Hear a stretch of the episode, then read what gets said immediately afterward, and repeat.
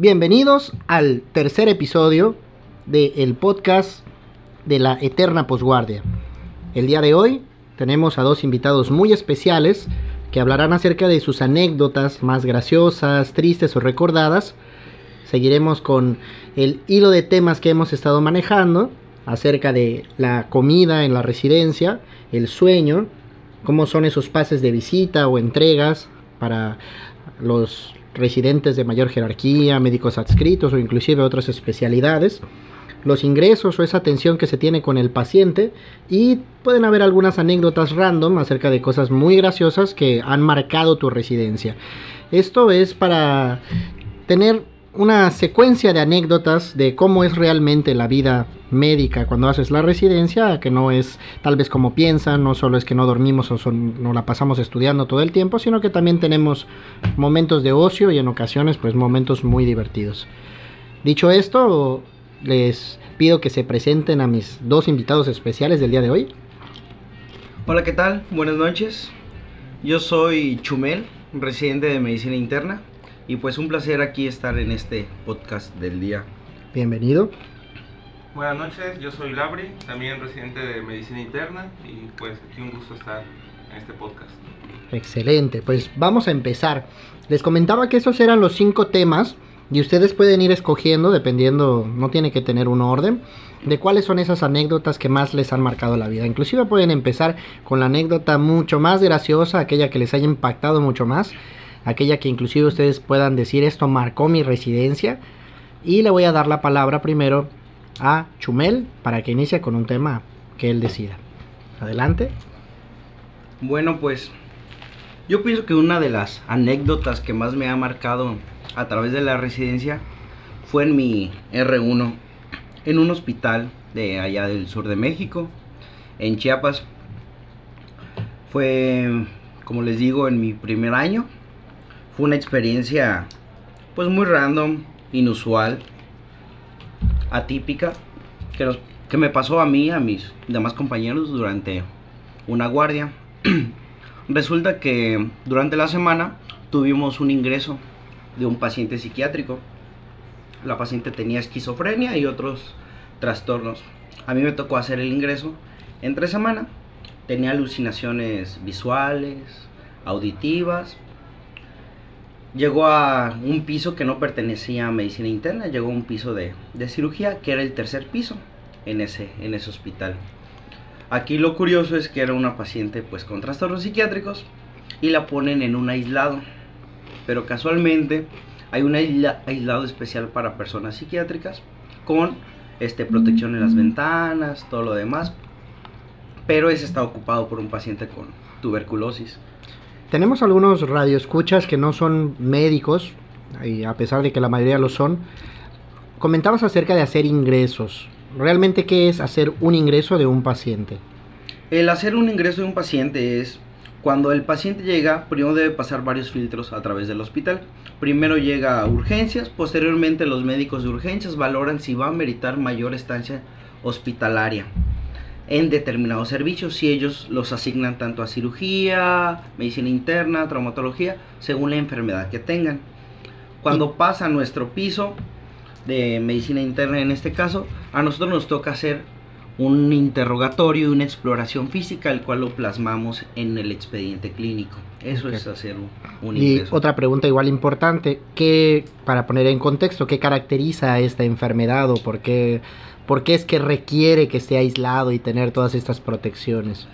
Este, este trastorno psiquiátrico pues se caracteriza como, como te había comentado, por alucinaciones visuales y auditivas que pueden atentar con la vida de los pacientes por sí mismo o de otras personas. Eso es lo importante de mantenerlo en un, en un lugar con protección. Para sí mismo y para los demás. Para los demás, así es.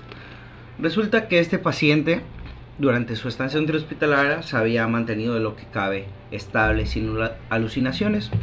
Aún recuerdo bien que era una guardia de domingo, era una tarde lluviosa, con truenos.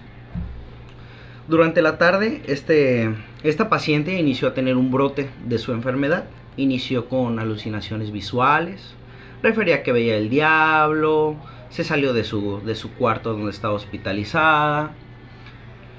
Este, posteriormente se nos hizo un llamado a nosotros como residentes para, para poder pues controlarla. Lamentablemente pues no podemos tomarla a la fuerza ya que no era un hospital psiquiátrico, no podemos aplicar ningún medicamento, por lo cual decidimos solamente mantenerla en vigilancia y se avisaron las autoridades correspondientes. Llegando la noche, como les digo, era una noche lluviosa, tenebrosona, estaba en el tercer piso, la paciente se encierra en su cuarto. Este, al momento de que le llevan la cena a la paciente, el compañero de que lleva las dietas de nutrición tocó la puerta pero nadie, nadie abrió. Intentaron abrir, pero estaba con seguro la puerta. Se le llamó a personal de enfermería para que acudieran. Sin embargo, pues no pudieron abrir, abrir la puerta. A nosotros se nos avisa en ese momento, acude un interno, que son los estudiantes. los que les falta un año, ¿no? para terminar un año para terminar. general. Corriendo, llega, toca nuestra puerta y nos dice todo asustado, vengan, vengan, por favor, ¿no? Por favor, necesitamos ayuda. Acudimos al cuarto, no pudimos abrir. Y posteriormente estaba, como les digo, en el tercer piso. Y nos asomamos por la ventana. Sospechamos pues altamente que se había suicidado o había pasado algo grave. Y pues efectivamente la paciente se aventó del tercer piso. Se suicidó. Este, nosotros cuando la vimos pues ya estaba con la masa encefálica este, expuesta y pues con un charco de sangre. Entonces pues es una es una historia algo lamentable, pero que sí te marca te marca en la residencia. Sí, definitivamente es algo que, que te marca independientemente de lo que hagas. Yo creo que a todos los que vivieron eso les debe de haber afectado de una u otra manera. Es importante que que se tengan esos cuidados en esos pacientes. En realidad no, no se puede saber cuándo va a existir algún tipo de situación como esa, se les da el tratamiento, pero en ocasiones no, no responden o el medicamento es insuficiente. Y si no está en un lugar donde tenga esa protección, pues es posible que, que sucedan cosas así, lamentablemente. Bueno, eh, le damos la oportunidad a Labri para que nos cuente una anécdota igual de su preferencia. Bueno, pues yo creo que en estos casi tres años de residencia hay muchas anécdotas, unas graciosas, otras no tanto, pero creo que la que más voy a recordar o la que más recuerdo hasta ahorita que puede este, ser algo interesante en este momento, pues es que en el primer año de la residencia yo también hice mi R1 en un hospital de Chiapas. Este, y pues, no sé si recuerden, ahí por el 2018 hubo algunos temblores, los cuales fueron muy, muy importantes en México. Y por ahí cerca de Tapachula, que fue donde, donde fue el R1, este, fue muy cerca el epicentro de uno de esos temblores. Entonces, pues un día estábamos de guardia también, yo estaba de guardia con, con mi equipo en ese momento, y pues eran más o menos casi la medianoche, la verdad no recuerdo muy bien qué hora era exactamente, solo sé que ya era de noche, estábamos trabajando normalmente, haciendo los ingresos, revisando a los pacientes.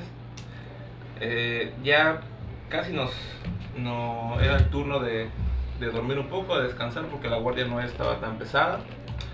Y entonces de repente empezó a temblar. Hay que destacar que Tapachula es un, un lugar que está cerca de un volcán, entonces hay en ocasiones pequeños temblores. Que muy frecuente, ¿no? Muy frecuentes, entonces generalmente uno se llega a acostumbrar a los pequeños temblores, la gente de ahí está acostumbrada a que tiemble un poco de vez en cuando, sin que pase nada más. Pero en ese momento empezó el temblor, como cualquier otro, muy leve, se percibía apenas un poco, se percibía, perdón, apenas un poco. Este, pero poco a poco fue aumentando de intensidad y ya no fue tan normal. Entonces, el hospital en el que estábamos, pues ya es un hospital viejo, como la mayoría de los hospitales en México. Este, y cuando empezó a temblar más fuerte, las ventanas empezaron pues a, crujir, el, el, hospital como tal se empezó a, a, mover y también a crujir. los pacientes pues se alarmaron, empezaron a sonar las alarmas y pues en ese momento uno piensa lo peor, cree que el hospital se puede derrumbar o, este, o pues sí, eso, se puede derrumbar y que ya no va a contar el siguiente día. Entonces, afortunadamente pues no pasó nada más, el hospital resistió el temblor, que no recuerdo cuánto duró, para mí fue eterno lo que duró el temblor porque sí muy fue bastante fuerte. Este y en ese momento yo sí como no sé si alguna ha pasado algo así, este la gente que tal vez vive en Ciudad de México, en algún otro lado que ha sentido ese tipo de temblores, pues ahora sí que de repente sale lo católico y empiezas a rezar porque no sabes lo que puede pasar. Y yo creo que en ese momento es la primera vez que he tenido como un, pues yo lo veo así como un, un encuentro muy, muy cercano con lo que pudo haber sido la muerte. Y entonces sí, eso es lo que más, más recuerdo o lo que más me ha impactado hasta este momento de, de lo que va de la residencia. Sí, yo recuerdo igual ese temblor. No estaba de guardia, no estaba trabajando en ese entonces. De hecho, estaba igual en un, en un lugar en, en Chiapas, en San Cristóbal de las Casas. Y era una noche de fiesta, salimos igual, estábamos todos tranquilos. Fue un, fue un sismo muy fuerte que empezó como todos, en movimiento, que te acostumbras, como dices tú, cuando estás en un lugar que sucede mucho, pero de pronto no se detiene, se mueve más, cada vez más, de pronto es, ves como las cosas empiezan a caer y, y definitivamente es algo que, que, da mucho miedo. Recuerdo que en ese entonces estábamos, digo, ya rompiendo un poquito con la parte seria. Recuerdo que estábamos en un antro, ahí en San Cristóbal de las Casas, y estábamos en la fiesta, es todavía la época del reggaetón en este entonces, estamos en el perreo, digo, no es que sea muy bueno en ello, pero pues estábamos ahí en el movimiento y de pronto se empieza a mover la pista y hasta de gracia, ¿no? De que, ah, mira, hasta se mueve. Y de pronto no se detiene, la gente se empieza a salir, todos se empiezan a preocupar y uno pues ya se le quita lo, lo gracioso, ¿no? Porque te das cuenta de que es muy grave. La verdad es que la repercusión eh, fue, fue bastante grande, fue uno de los sismos más grandes de hace algunos años. Y sí, definitivamente yo creo que cada uno lo recordará a su manera en sus distintos hospitales. Ese año recuerdo que hubo otro en la Ciudad de México igual muy catastrófico. Y es algo que, definitivamente sí vale la pena comentar. Es, estas, este tipo de situaciones, cuando uno está en el hospital, es un poco complicado porque tienes que estar viendo siempre por ti mismo. Es algo prioritario en medicina. Tú tienes que ver por ti mismo antes de ayudar a otras personas. Ser el héroe es algo que tal vez te puedan hacer, sin embargo, eh, puedes tomar malas decisiones y usualmente se prefiere tratar de evacuar lo más pronto posible y luego poder ayudar a quien se pueda. Si no, inclusive pudieras entorpecer el, el, la labor. Bueno, eh, Sí. regresamos con Cristian, que nos quiere comentar algo. Sí, son cuestiones que te marcan. Posteriormente ya quedas traumado con esos temblores. Ya en cualquier rato que estás en el hospital sientes que ya está temblando y pues en realidad no, como que es tu, tu imaginación. Y si estás en una zona sísmica ya te da miedo hasta dormir en, en boxer. Ya debes de dormir con ropa decente que Para no te dé salir, miedo ¿no? para salir a la calle. No, Sí, efectivamente. Sí, no vaya a ser que uno salga en ropa interior o... Sí, imagínate, y no lo vas a pensar en ese momento, ¿no? no, no, o sea, sales como, como estés.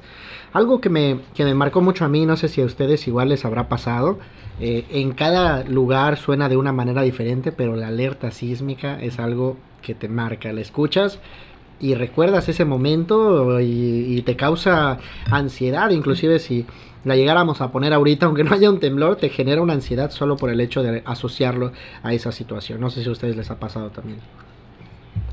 Pues sí, al principio, cuando pasó el primer temblor, la anécdota que yo les cuento fue el primer temblor que pasó en ese año, después el segundo temblor que fue más catastrófico, pero sí ya, este, pues uno nunca tenía, pues esa alarma en el teléfono y desde entonces, pues descargué la aplicación y sonaba a cada momento, porque como les comento, Chiapas pues es una zona frecuente de temblores, entonces sonaba, sonaba en la madrugada y pues uno se alarma, se espante y pues sí, como comentan, ya uno tenía hasta un cierto tiempo como que está espantado y tiene hasta como que las cosas preparadas o como que trata de buscar ya una ruta para poder salir rápido de su casa o llegar a un lugar donde pueda resguardarse. Muy bien. Bueno, pues podemos hablar de otro tema si quieren. No sé si Cristian quiere comentar, digo, Chumel quiere comentar algo. Bueno, pues continuando con los temas que tenemos asignados para el podcast del, del día de hoy, me gustaría continuar con el tema de la comida, ¿no? La comida intrahospitalaria. Esa comida que, la verdad, la verdad, pues hemos tenido diferentes puntos de vista, experiencias con dicha comida, pero siempre nos salva, ¿no? Siempre nos salva de, de aquella hambre en las guardias o en el desayuno que pasa re- rapidito al comedor. Desde el internado recuerdo que pues la comida de los institutos o de las de los hospitales donde públicos principalmente este no se caracteriza por ser la mejor o el mejor platillo que nos puedan ofrecer. He comido de todo a todo, ¿no? Me ha tocado desde que te dan así tres frijolitos en caldo con un pedacito de jitomate y una rebanadita de queso de panela. Y te lo tienes que comer con el típico abatelenguas, ¿no? Porque no tienes ni para el ni para los cubiertos o se te olvidan o simplemente no tienes tiempo para recordar qué es lo que llevas. Hasta los días festivos, ¿no? Que, que a veces se lucen.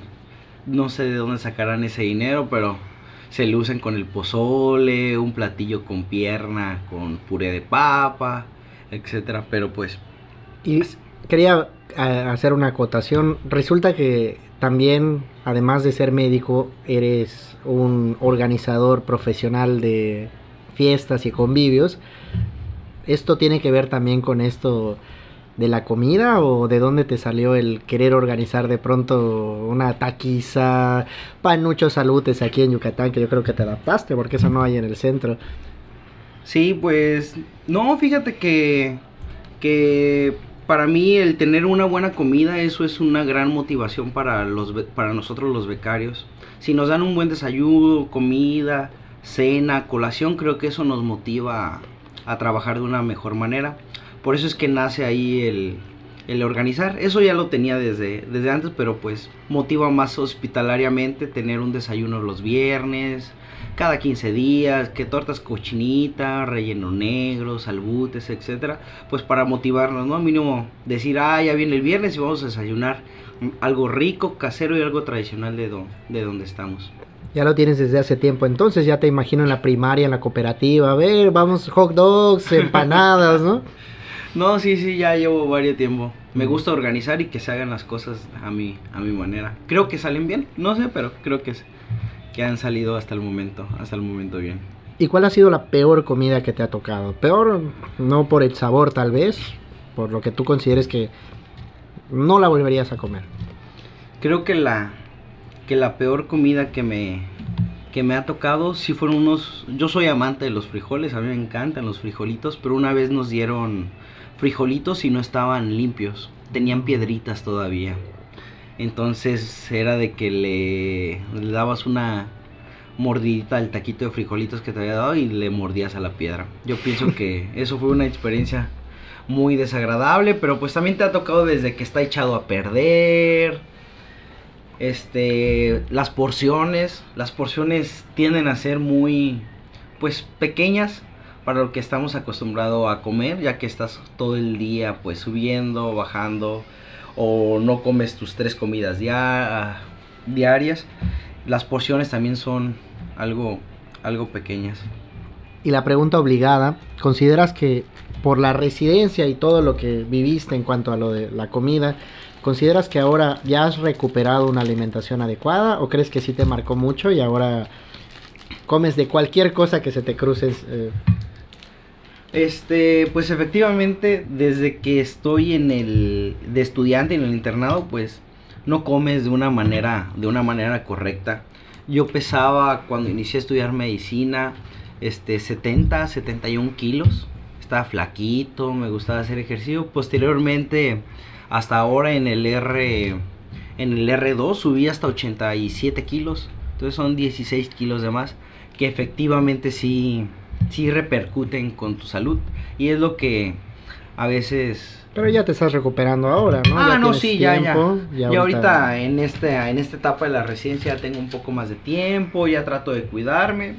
Sigo yendo al comedor, de la institución porque pues te enfadas, ¿no? De estar pidiendo cosas a domicilio o cosas de comida rápida, pizzas, Siempre lo mismo, ¿no? Siempre lo mismo, el mismo sazón. Entonces lo que quieres es algo rápido y no estar esperando que llegue. Entonces eso es también una, una gran ayuda, la verdad, que nos ofrecen a nosotros como becarios. Sí nos facilita mucho, mucho las cosas. Aunque para algunos no es de todo de su agrado, las porciones no son adecuadas, pero sí ayuda económicamente y con el tiempo y pues también se aprovecha para echar un rato el relajo en el comedor, ¿no? Que ves a, los residentes de otras especialidades, a los de otra de otro sector, rehabilitación, nutrición, entonces te ayuda también para convivir. Sí, es un evento social. social, la alimentación, la asociamos a ello, ¿no? Labri, ¿nos quieres contar algo igual de un tema random o algo acerca de la comida? Mm, pues retomando también un poco de, o continuando con lo de la comida, yo creo que pues es un poco difícil cuando sales de tu casa en otro estado, eh, acoplarte inmediatamente al tipo de comida del lugar a donde vas. Esto me pasó a mí, ya que pues yo soy de Guanajuato, entonces el R1, como les comenté, fue en Chiapas. Llegar a Chiapas, un lugar donde las tradiciones son diferentes, la comida obviamente es diferente, pues es complejo, no es este no es fácil, pero uno se tiene que acostumbrar porque si no no uno no sobrevives con lo que quieres hacer y estás acostumbrado a tu comida de casa. Este, que pues ya como comentó Chris, este no no es fácil. Yo en el R1 práctica- prácticamente sobrevivía de hamburguesas y cereal. Todos los días en mi casa no faltaban una caja de cereal y la salida en la noche de las- por las hamburguesas. Ya ahorita, ya tres años después de haber iniciado esto, ya hay más tiempo, como se comenta, ya uno puede tener una alimentación un poco mejor. Pero sin embargo, en el R2 también, por la carga de trabajo y las horas que uno permanece en el hospital, es difícil. Siempre, como, como dijeron, uno busca algo un poco más hogareño, algo que sepa no tanto a comida corrida o algo hecho rápidamente.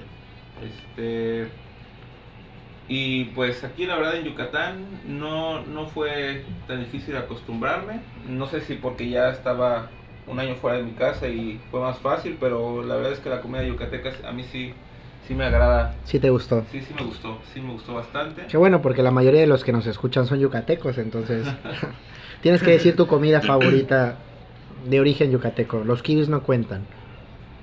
Fíjate que no he probado un kiwi. ¿Nunca has probado un kiwi? Hasta el día de hoy no he probado un kiwi. Mañana vas a comer un kiwi, da entonces. un kiwi.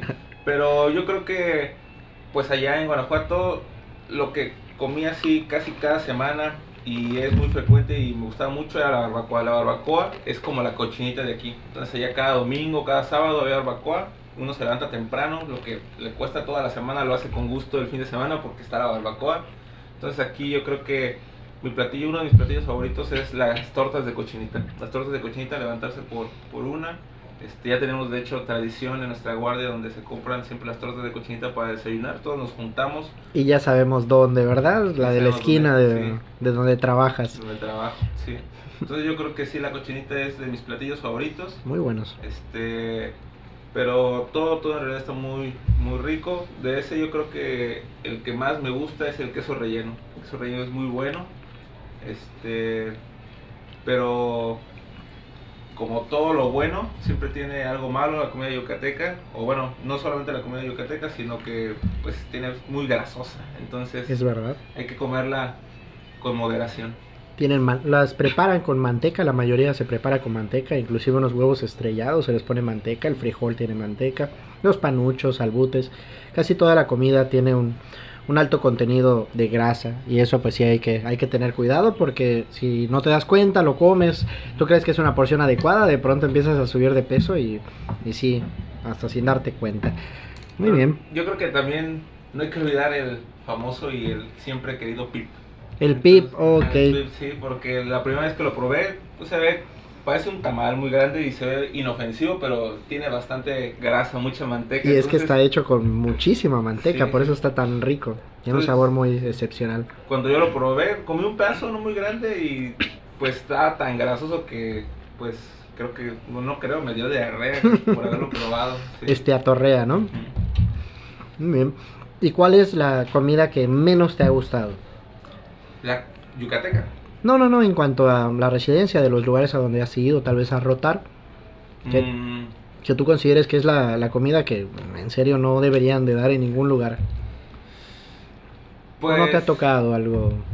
Cuando era interno una vez, pero no porque no estuviera buena, sino porque de verdad estaba del asco esa cena. Este, bueno, ya era colación de las 10 de la noche. Normalmente de colación nos daban fruta en el internado, este, nos daban fruta o y un yogur o algo así, pero ese día yo creo que ya no había presupuesto no sé qué, qué pasó, pero solamente llegaron con un bolillo y un juguito del valle y eso fue nuestra colación toda la noche. Entonces, imagínate pasar desde las 10 de la noche hasta las 8 de la mañana, que era otra vez el desayuno, este, haciendo ingresos en el internado, porque pues yo no tenía residentes y al interno le tocaba todo, indicaciones, ingresos, todo. Entonces, pues sí, ese día pasamos mucha hambre en la guardia. Tenemos otros temas que habíamos comentado, de los más sobresalientes siempre son el sueño, el dormir en la residencia. Creo que es una de las cosas que más nos marca porque tal vez estamos acostumbrados a desvelarnos un poco durante la carrera, pero nunca ni parecido a lo que se vive durante el internado y en la residencia. Hay un grado de responsabilidad muy elevado. Tal vez si tú antes te desvelabas para estudiar, siempre tenías esa opción de detenerte en cualquier momento y dormirte o dormir un rato. En el caso de eh, estar haciendo una residencia, es difícil porque no escoges cuando quieres dormir. Hay momentos en los que tal vez tengas mucho sueño y aún así tienes que mantenerte despierto. En algunas ocasiones inclusive te quedas dormido no queriendo y eso pues resulta en, en, en algunas anécdotas muy graciosas. No sé si quieres comentar algo acerca del sueño que te haya pasado. Sí, yo creo que eso de tener sueño durante las guardias y durante la residencia, pues te puedes acostumbrar, no sé, a otras cosas, pero a no dormir creo que es algo que, que jamás nos vamos a acostumbrar y que sí te afecta muchísimo, ¿no? En tu, en tu vida diaria, en tu físico, hasta sientes que envejeces más, quieres dormir al siguiente día, todo el día, si es que te lo permite. Pero sí, el sueño du- durante la residencia, creo que todos tenemos experiencias este, divertidas. Tenemos algún lugar donde nos hemos quedado dormidos de manera, pues no, no que hayamos querido quedarnos en ese lugar, sino que pues simplemente te quedas dormido. ¿Y dónde, dónde ha sido ese lugar? Pues se te quita lo delicado. Nosotros, yo me quedo dormido desde encima de máquinas de escribir, en sillas. Te quedas dormido parado, pero conscientemente dices, ¿sabes qué? Estoy bien cansado, me voy a quedar dormido parado durante un pase de visita de esos kilométricos que se acostumbraban al inicio de nuestra, de nuestra residencia. Y sí te ayudan, sí te ayudan bastante, pero pues sí es muy, muy incómodo cansados, claro. te quedas dormido en el suelo. Nosotros nos pasó que en el R2 no teníamos acceso a nuestra residencia. Entonces nos quedamos a dormir en un cuartito de, ¿qué será? De 3 por 3 metros aproximadamente. Éramos como unos 18 residentes. Aparte internos, todo lo demás. Entonces, por lo general en las guardias no tienes mucho tiempo, tiempo de dormir, pero a veces es necesario y consideras que es necesario para poder este, seguirte esforzando durante, durante la noche para la atención a los pacientes y tus ingresos y terminar todas las actividades. Por lo general yo siempre me daba el espacio de, de una hora mínimo. Si, si yo no dormía esa hora sentía que al otro día no rendía o si de por sí no rindes, rendías muchísimo menos. Entonces esa hora lo que, lo que yo hacía era de las cajas de bolsas de diálisis, las cortabas, era tu colchoncito, era el cartón y ponías arribita una sábana. Y de almohada lo que hacía era una botella de plástico, la inflabas o solamente se le quedaba el aire o así y te la ponías o desde los sueros y te cobijabas con tu propia bata para que no se arrugara y pues te servía de, de cobija porque cabe destacar que no sé quién regule el aire acondicionado en los hospitales o no sé qué onda pero siempre está súper frío O hay mucho general. calor o hay un chingo Hay de mucho frío. calor o un chingo de frío, yo no sé cómo está esa madre, pero siempre está muy mal. Y tiende que a, las 3 de la mañana o no sé si le bajan o tu cuerpo siente más frío, pero se siente un frío muy espantoso. Y lo peor es estar en la madrugada, que tienes tu hora para, para descansar y estar buscando en dónde dormir, con qué dormir, con qué taparte. Y lamentablemente como estamos en una institución pública, por lo general las sábanas, cobertores son muy escasos. A veces los pacientes no tienen para, para su cambio diario de, de camo de bata. Ahora pues para nosotros también va a estar mucho, muy, muy escaso. Tienes que, usar la sábana que ha usado todos los residentes durante la quincena de guardia. Ya está sucia, pestosa. Tiesa. Tiesa, tiene manchas de sangre, de meconio, no sé, pero son manchas así ya que llevan crónicas, ¿no? Ya de, muy, de mucho tiempo. Pero pues en ese momento te gana el sueño y lo que quieres es taparte, cobijarte, tener donde descansar por lo menos un ratito. Y tal vez ustedes digan ahorita, no, pues un colchoncito de cartón, no pasa nada, pero no lo haces, no lo haces cada mes, sino que tienes guardia cada tres o cada cuatro días. Entonces sí ha sido cansado. Pero afortunadamente en la madrugada ya ves ese colchón como una cama king size, así como un colchón Springer, así hasta te dejas llevar por, por el sueño y sí te sirve la verdad. Pero hay muchos lugares donde se van a, a dormir todos, ¿no? Todos buscamos algún espacio. A veces juntas que tres sillas para dormir, duermes todo incómodo, a veces simplemente arriba, como les dije, de la máquina de escribir, de la computadora, recargado. Buscas tus, tus espacios donde, donde poder conciliar el sueño un, un ratito. Bueno, pues antes de pasar con, con Labri, yo quería comentar igual acerca de la alimentación, que creo que no lo he comentado nunca. Tal vez suena un poco exagerado, pero cuando estaba en la residencia sentía que eh, tenía un compromiso muy grande me daba inclusive un poco de, de miedo tal vez, o tal vez era solo respeto el hecho de salirme mientras que tenía que estar atendiendo a alguien que se pudiera llegar a poner mal. En ocasiones estaba tan ocupado haciendo tantos pendientes de aquí para allá que en alguna ocasión, en varias ocasiones, habría agarrado alguna solución glucosada y utilizarla como mi, único, mi única fuente de energía para mantenerme despierto y para seguir trabajando, ¿no? Otra cosa es que, como comentas, estás en una cama que igual ha sido utilizada y sudada por todos los residentes que se han quedado ahí, igual las cobijas. Nos pasó igual en una ocasión que uno de nuestros compañeros residentes que se quedó dormido allá le dio una dermatitis bastante, bastante ominosa, tuvo que inclusive tener tratamiento sistémico tomado, así como tópico, porque parecía que habían ácaros, bastantes ácaros, y esos le hicieron una reacción muy fuerte que, que inclusive no pudo trabajar ese día. Otra cosa que igual quería comentar de dónde hemos llegado a dormir y sé que muchos de los que nos escuchan también estuvieron dormidos ahí en un área que tenemos eh, del hospital que no es para, para dormir, en realidad es un closet donde se guardan cosas que ahora ya está, ya está clausurado, ya no se abre, tiene llave, ya no deja que, se quede uno. Es un lugar que tiene aproximadamente un metro de largo, suficiente ancho como para que se quede un cuerpo. Pones un colchón medio doblado y te acuestas con las piernas flexionadas y te quedas dormido ahí. Nosotros le llamábamos la, la nefrocueva.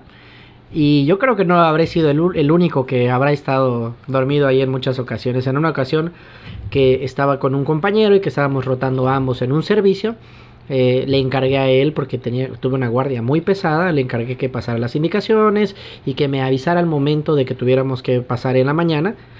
El caso es que pues pasamos un poquito tarde, pero aquellos que estaban ahí en el cuarto y que estaban recibiendo igual guardia, resulta que empezaron su, su, entrega de guardia yo estaba ahí encerrado, no sabía cuando me desperté, escuché voces, estaba encerrado porque te encerrabas completamente en el closet y yo decía, chin, ¿qué hago? ¿Salgo o, o espero a que terminen? Estaba, fue una situación muy incómoda porque decía, si salgo en este momento van a decir, ¿y este desde qué hora está ahí?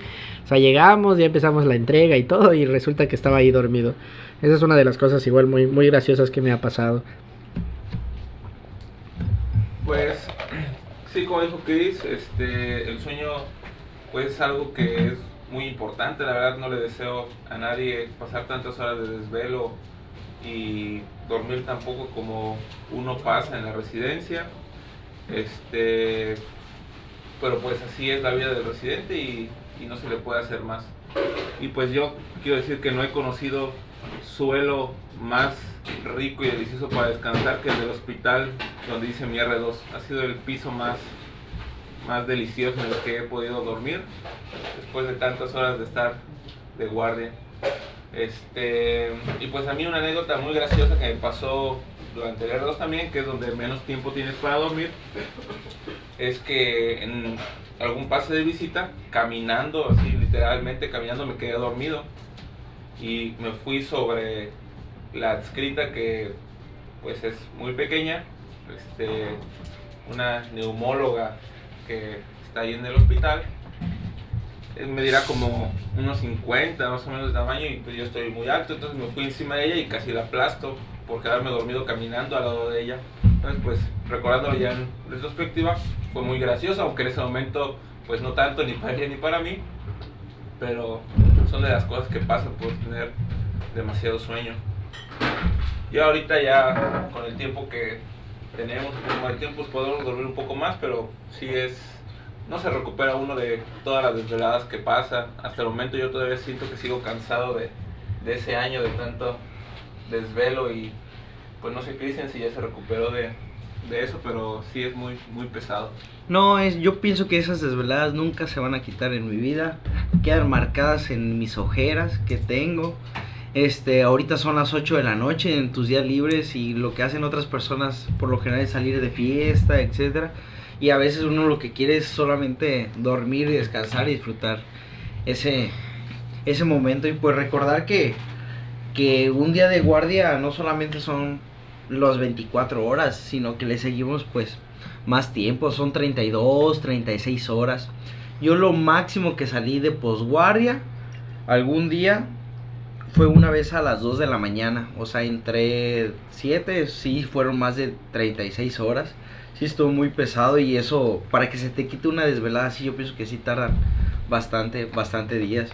Pero hay compañeros igual que, que sufren más sobre el sueño, ¿no? Tenemos un compañero en la residencia que prácticamente se la pasó todo el año dormido. ¿No será que lo habremos comentado en el capítulo anterior? Sí, de hecho ya lo hemos comentado, es muy famoso. Es un compañero que habla. Ahí pues. Tabaqueño, tabaqueño. Tabaqueño pues. Y él se queda dormido así en, Se quedaba en cualquier momento. Se quedaba en, en el escritorio, caminando. De hecho, éramos guardias ABC o ABCD y él parecía que estaba en todas las guardias porque se quedaba todo el tiempo, todo el tiempo dormido. A veces hasta causaba risa que cuando tenía un poquito de tiempo libre se iba, no sé, de a salir a un bar o algo y en lugar de irse a descansar a su casa, se iba a dormir ahí al, al hospital porque sabía que no se iba que no se iba a despertar. Él comenta que, que se queda dormido cuando va a su casa, no llega a su cama, sino que llega y se duerme en el sofá. Porque dice que si llega a su cama, ya no se levanta y no sé cuánto tiempo. Y la verdad sí tiene el sueño muy, muy pesado. A veces estaba en nuestras guardias, tenía cosas que hacer. Cosas administrativas, no, no con nada con pacientes. Tenía cosas que hacer y iba a lo- al hospital para, para realizarlas. Sin embargo, pues lo que iba era a dormir y se levantaba hasta el otro día. Prácticamente no disfrutaba ni su cama ni, ni hacía lo que tenía que hacer en el, en el hospital. Sí recuerdo que decía que si se llegaba a acostar por cualquier motivo, no se iba a levantar bajo ninguna circunstancia, prefería quedarse sentado en su casa, o sea, llegar a su casa y quedarse sentado y dormirse así para poder levantarse. Es la verdad algo increíble y ya no lo hace porque ya tiene ese tiempo para dormir, pero sí, sí recordamos eso con un poquito de gracia. Sí, ya pues con este, todas las veladas ya ahora tenemos que, si queremos salir en la noche, el fin de semana, tomar una pequeña siesta antes de salir para poder aguantar, si no, a las 12 de la noche ya estamos muriendo. Sí, tienes que descansar un día antes, te tienes que hidratar antes de irte de fiesta. En la fiesta no debes de tomar muchísimo ni desvelarte tanto. Y posteriormente al otro día debes de tenerlo libre para pasártela dormido todo el día y con tu típico electrolito antes de dormirte durante la mañana siguiente y tu tortita de cochinita para tratar de recuperarte un poco. Bueno, pues como, escuchan, esos son los pasos exitosos para tener una fiesta. Una vez que has empezado la carrera, tienes que prepararte, tienes que hidratarte, comer bien, inclusive dormir esa pequeña siesta. Una hora yo creo que es suficiente, justo antes de, de ir, antes de que salgas. Y luego, pues, como dices, una después de la fiesta, ya no es como antes, no puedes irte en vivo a trabajar, que a lo mejor y les habrá pasado en algún momento que salían de fiesta, llegaban a su casa, dormían unas 3, 4 horas y se levantaban como si nada hubiera sucedido. Bueno, pues quiero decirles que, que en esta época de la señores ya, ya empieza a pegar un poquito la edad, pareciera que envejecemos más rápido.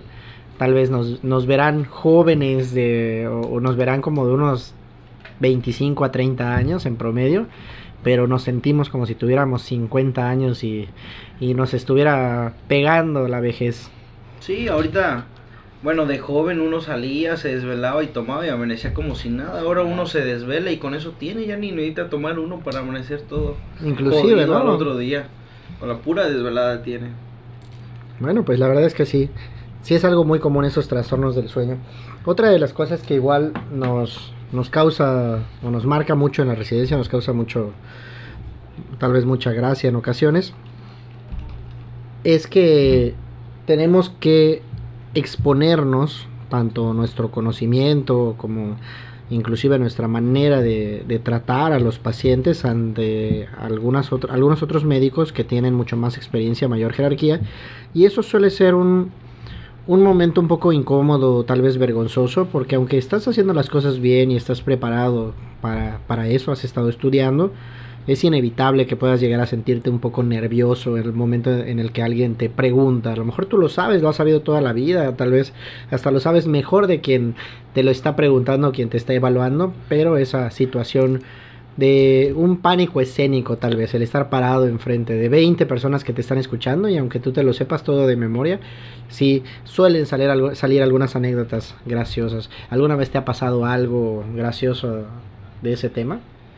Pues sí, es lo que sucede en las entregas de guardia, ¿no? Que te llegan los ingresos de los pacientes, tienes a veces oportunidad de leer sobre la patología del paciente, la enfermedad, estás seguro que tú lo sabes, te la pasas toda la noche preparándote, pero llega determinado médico adscrito en la mañana y pues es un te hace una pregunta, pero enfrente de otros doctores y demás de tus compañeros y te lo dice a veces con una con una seguridad o te lo dice de una manera fuerte que te hace dudar del conocimiento que tienes y por más que tú estabas seguro que lo leíste, pues al final terminas diciendo no sé por el miedo de equivocarte. A veces pasa que prefieres decir no sé por por no pasar un oso enfrente de tus compañeros porque pues quieras o no es como una lucha de, de egos, ¿no? A ver quién sabe más.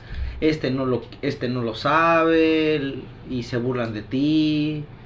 Inclusive lo contestas bien y el adscrito te pregunta, ¿estás seguro? ¿Estás seguro? Y tú estabas seguro justo antes de que te dijera ¿estás seguro? Y luego y ya, ya te no hace lo dudar, porque él tiene mucho más experiencia, etcétera, pero pues simplemente te, te hace dudar. Hay algunos adscritos que tienen muchísima presencia que, que sí te intimidan bastante, la verdad. Sí, hemos hab- hablado en algunos capítulos anteriores de algo que nosotros describimos como el gen chingativo. Aquellos que pareciera que nacieron para eso, únicamente con hacerte una pregunta ya, ya te sientes nervioso, ¿no? Y esto ah, pasa de- desde siempre. Sí, o como dicen, increpar, ¿no? Increpar, palabra esa- es increpar. Esa palabra es de su generación en definitiva. En definitiva. Antes de que ustedes pasaran no existía la increpación. Ahora ya todos usan Y el ahora- increpar, desde internos, residentes, todo hasta la otra es un enfermero escuché en el pasillo. No que sabe ni por qué. Muchas veces no saben ni el, ni lo el que contexto, ¿no? pero- Inclusive eso. Pero sí recuerdo que eso es parte de, de su generación. Y a varios de sus compañeros que los increparon en cierto momento, ¿no? Como, como que no les fue tan bien, algunos que todavía están y otros que se encuentran en otro lugar terminando Ah, su, su residencia. Pero a todos les habrá tocado increpación en algún momento, ¿no? Sí, yo pienso que a todos nos ha tocado alguna vez una increpada y uno sabe lo que, lo que se siente. Son esas, esa sensación como entre vergüenza, tristeza, decepción, como que quieres llorar, como, no sé. Sentimiento de impotencia, Es un ¿no? tutti frutti de sentimientos.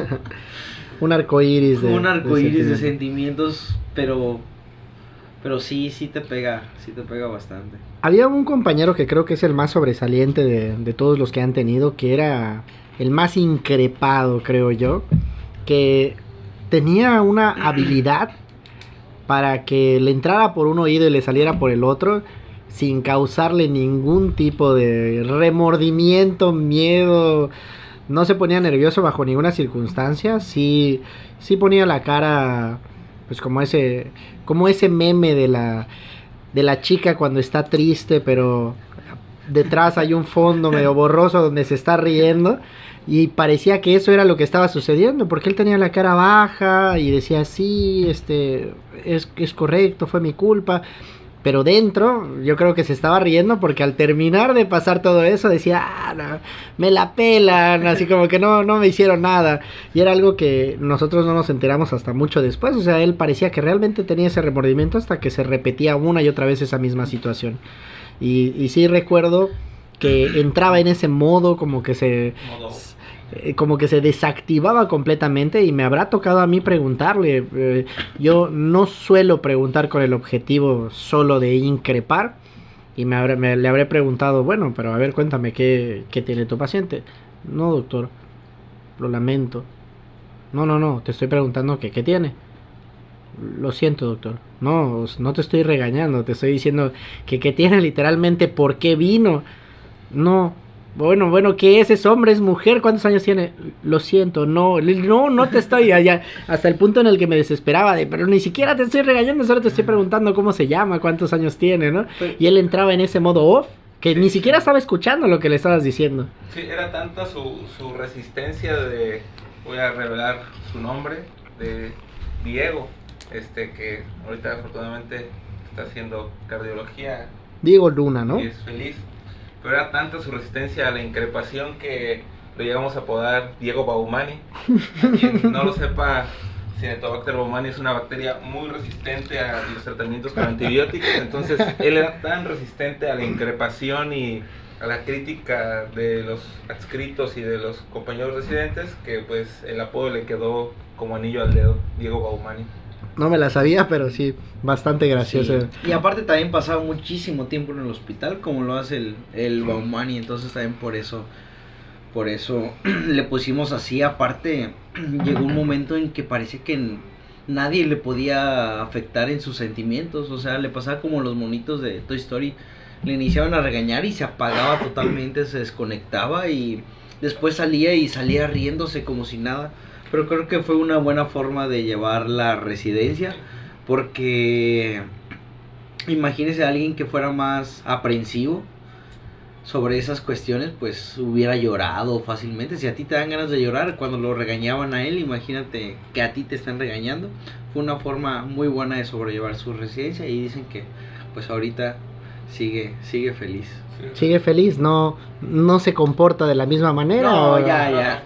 Totalmente diferente. Totalmente ¿no? diferente. Pero porque está haciendo lo que, lo que le gusta y Lo lo que, que le apasiona. Claro. Cada quien lleva la, la residencia de una manera diferente y por lo menos yo, después de tanta regañada, sí habían momentos de impotencia en los que yo creía que había hecho lo que era correcto, pero eh, es como si estuvieras tú contra, contra el sistema y, llegabas a sentir cier- cierta impotencia, cosa que luego se intenta cambiar, pero sí habían momentos en los cuales te sentías culpable a pesar de que no habías hecho nada malo. Hasta por cosas administrativas, como lo comentas, ¿no? O sea, estás seguro de que, de que entregaste un documento, pero si lo entregaste, ¿dónde está la copia? Oiga, o sea, no se trata de estar haciendo toda la defensiva, estoy seguro que lo hice. ¿Estás seguro? ¿No será que, pues como tienes sueños, se te olvidó? No, por supuesto que no. Y a veces, pues llegamos a, discutir inclusive entre el mismo personal porque uno no se levanta todos los días viendo a quién va a intentar lastimar, ¿no? O sea, si llegas con la intención de hacer todo y de hacerlo todo bien, pero en ocasiones pues hay situaciones que te, que te sobrepasan.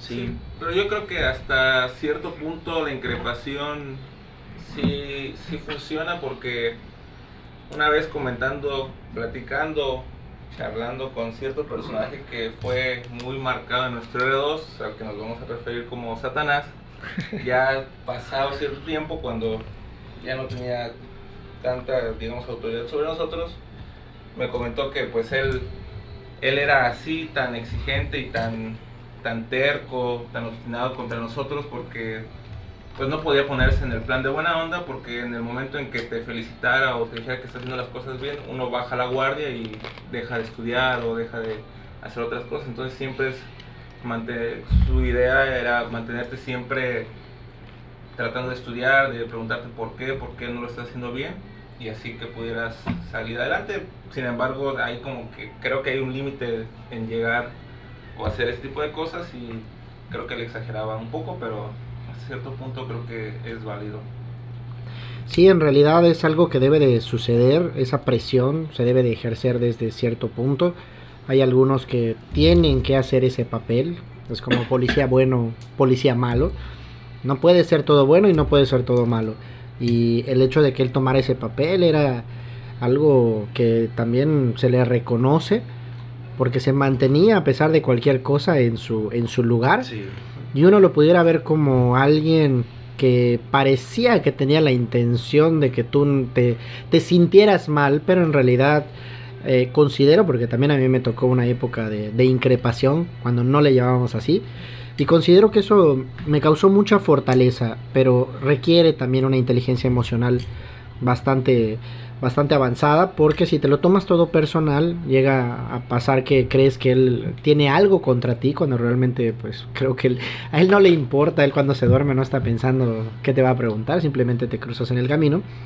Y creo que esa presión que te ejerce y que él lo veía de esa manera sí te cambia y te puede enseñar no solo la- cosas, cosas buenas, sino inclusive cosas malas que tal vez a ti no te gustaría y aplicarlas de otra manera, ¿no? Pero definitivamente se requiere esa adversidad. Yo creo que si todo estuviera como en una burbuja y estuviéramos en nuestra zona de confort, definitivamente no avanzaríamos. Se requiere tener una disciplina en cuanto a la academia muy, muy, muy alta como para ponerte a estudiar igual que si te estuvieran presionando para que lo hicieras, ¿no? Entonces, me parece que es algo, algo válido y todos tenemos una opinión acerca de ello. Existen aquellos que, que lo reconocen por lo que es y aquellos que definitivamente dicen, ¿sabes qué? No. Cristian, quería preguntarte ya para ir concluyendo con los temas de los cuales hemos hablado, si tienes alguna otra anécdota o algo que quisieras comentar acerca de los temas pasados que te haya causado mucha gracia. que me haya causado mucha gracia. Pues hay hay bastantes, ¿no? Hay siempre, yo pienso que una forma de sobrellevar la residencia es siempre verle el lado gracioso a todas las situaciones, ¿no? Y tratar de reírte, así estés todo estresado, desvelado, cansado, sin bañarte, con hambre, etcétera, ¿no? Con los pies húmedos, ¿no? Con los pies húmedos, así como viejito, ya te quitas los calcetines llegando a tu casa y todos arrugaditos. Pero siempre hay que buscarle la, el lado feliz a, a las cosas. Este, sin duda, nosotros desde que estamos en el R2, por más que hubiéramos estado súper atorados, cansados, siempre buscamos la forma de, de reírnos y pues sí tenemos varias cosas graciosas dentro del hospital y fuera de- del hospital. Obviamente desde cuando estás dentro del hospital son varias anécdotas con tus compañeros, este un, un paciente que se te hace o actúa de manera de manera peculiar y se te hace gracioso o con tus o con tus médicos o con tus médicos de base, ¿no? Pues me parece que ya para concluir con estos temas, si Labri quiere comentar algo, si quisiera contar alguna última anécdota antes de que, de que terminemos esta sesión. Pues una anécdota graciosa intrahospitalaria. Transcurso, como dice Cristian, hay muchas, muchas intrahospitalarias, muchas extrahospitalarias. Pero hablando, siguiendo el hilo del contexto intrahospitalario, pues creo que una anécdota bastante graciosa fue este el año del mundial, el- fue el año pasado, el mundial, el año antepasado, ¿qué año fue? En el R2 En el último mundial que hubo. Como todo buen mexicano, también aquí en Yucatán se idean la forma de ver los partidos del Mundial y como las horas, la hora en la que transmitían los partidos de México era muy temprano, este, conseguimos un cuarto que está ahí en el piso, el cual pues sí nos sirve para las entregas de guardia, para recibir algunas clases y lo, lo acomodamos con un proyector, con una antena este, así rápidamente inventada, conseguimos alguna botana y nos pusimos a ver el juego con los adscritos y con los demás residentes. Y lo gracioso de esta historia es que ese día, precisamente, había supervisión para ver que no estuviera el personal viendo los partidos de la selección para que pudieran... Qué malditos, ¿no? Justo el día sabían que lo iban a hacer y por eso... Exactamente, entonces cuando nos enteramos de eso, cerramos el cuarto y pusimos a uno afuera de centinela para que estuviera al pendiente de que cuando viniera la supervisión no hiciéramos ruido, apagamos el proyector y estuviera el cuarto cerrado y así no se dieran cuenta y ya cuando se fueran pudiéramos ver el juego nuevamente. Entonces así fue, llegó la supervisión, pasó, vio cerrado, no vio luz, se fue y el compañero que estaba afuera abrió otra vez el cuarto y otra vez perdimos otra vez el proyector y seguimos viendo el juego. Entonces fue muy gracioso porque todos estamos adentro este, espabilados como venados lampareados sin movernos, casi casi ni respirábamos como si nos fueran a escuchar este, para que no nos fueran a regañar. Pero pues no, no se dieron cuenta y seguimos viendo el juego de México porque ese día fue eliminado. bueno, pues me parece que ha sido bastante productivo, cosas desde anécdotas un poquito tristes tal vez que nos marcaron hasta cosas graciosas y creo que por el día de hoy vamos a concluir con este tercer episodio del podcast. Vamos a tener un siguiente episodio la siguiente semana, igual con algunos otros temas. Hemos estado repitiendo estos, estos temas porque creemos que las anécdotas sobran. En realidad todos han tenido algún tipo de, de anécdota que esté relacionada con estos que hemos comentado. Pero ya a partir del siguiente capítulo pues empezaremos a hablar de algunas otras cosas. Igual para que vayan conociendo cómo es el ámbito médico. Nos despedimos. Muchas gracias. Chumel. Bueno pues muchísimas gracias por la invitación la verdad, fue en esta casi hora fue un, un rato muy ameno. Me gustaría regresar, si así tienen la intención de invitarme. Y pues sí, tenemos muchísimas más anécdotas y otros temas que, que comentar. La verdad la pasé muy bien y pues esperemos estar por aquí de nuevo. Excelente, claro que sí. Labri. Bueno, pues muchas gracias al anfitrión. Este, también, como dice Cristian, eh, volvería aquí otra vez a este espacio este, fue un grato momento y si hay muchas cosas más las puedes platicar, muchas anécdotas, eh, algunas tristes, unas muy, muy alegres, otras regular, pero hay muchas cosas que platicar. Muy bien, bueno, pues nada más para terminar, un último comentario. Les recuerdo que tenemos un coprotagonista que no pudo venir el día de hoy debido a situaciones de señor, ya que tiene esposa y ya tiene que cumplir con algunas obligaciones que le atañen. En esta ocasión no pudo venir, pero lo tendremos en el siguiente episodio del podcast. Les recuerdo a Luis del episodio pasado. Y pues estaremos trayendo algunos temas de mucho más interés. Tenemos igual un espacio que, en el que podemos estar compartiendo algunas cosas graciosas que tenemos en Facebook. Y estaría bien si quieren hacer algunos comentarios de algunos temas de los que quisieran que habláramos. Pudiéramos complacerlos con ese tipo de anécdotas. Bueno, pues muchísimas gracias y hasta la próxima.